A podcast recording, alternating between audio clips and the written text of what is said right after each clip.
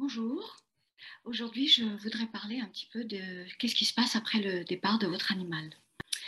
Alors, je sais que c'est tellement difficile à, gérer, tellement difficile à vivre. Et c'est pour ça que je voulais faire cette petite vidéo. Parce qu'une fois qu'ils partent, on se rend compte à quel point leur présence était tellement emplissait toute la maison et on se rend compte à quel point c'est difficile de, vivre sans eux euh, et, de faire le deuil. Et on se pose beaucoup de questions.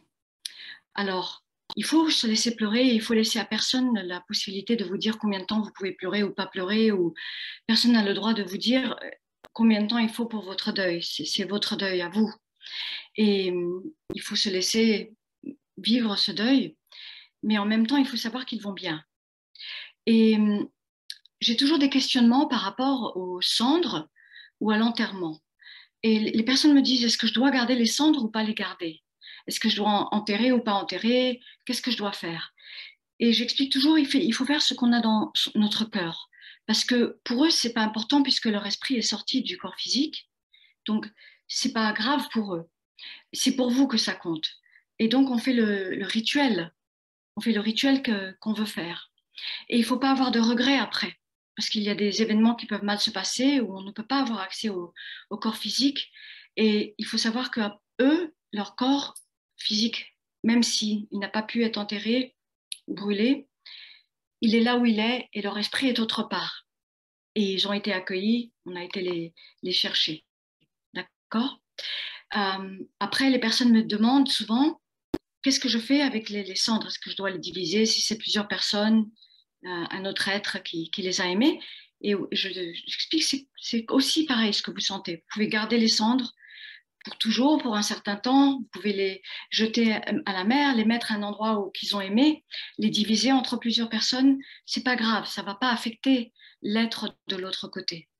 Oui? Euh, après, les personnes me disent, j'ai déménagé et je je sais pas, ça va pas être pareil parce que je ne peux pas aller à, la tombe, par exemple. Et hum, les, personnes sont tourmentées à cause de ça. Mais l'esprit, il, est, élevé autre part et il peut nous trouver n'importe où on se trouve. Il, ne reste pas attaché au lieu, à la maison, et il ne va pas rester à l'endroit où il y aura la tombe. Donc vous avez parfaitement la possibilité de changer de maison ou de déménager, et c'est pas grave. L'esprit de l'animal va se connecter à nous, quel que soit l'endroit où on va habiter, quel que soit l'endroit où on va vivre. D'accord? Alors, c'est très très difficile et hum, il faut essayer de, surmonter. Euh, je sais que même pour des personnes, des personnes fortes, j'ai eu des pompiers qui pleuraient toutes leurs larmes en ayant perdu leurs animaux. Il faut essayer de, surmonter, laisser les circonstances difficiles derrière de, retourner en esprit dans les bons moments, les beaux moments, et savoir qu'ils vont bien.